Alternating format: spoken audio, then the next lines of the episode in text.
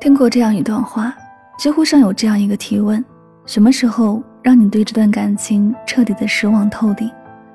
下面有个高赞回答直戳心窝：每次发生问题，我想和他沟通，他却置之不理的时候；每一次我伤心流泪，他闷头大睡的时候；每一次我生气忍不住吵架，他说算了，我懒得说的时候。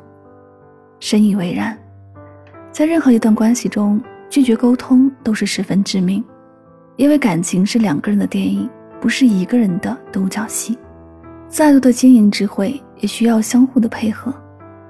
你熬夜发的小作文，他连看都没看；你歇斯底里的声泪俱下，他却从始至终只有沉默。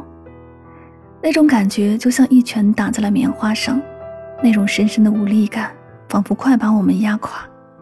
有人说，沟通对于感情如同血液流通之于生命。如果血液不流动，生命就消失了。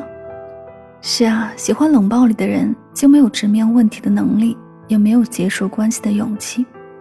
如果一个不问，一个不说，再好的关系也会变得寂静无声。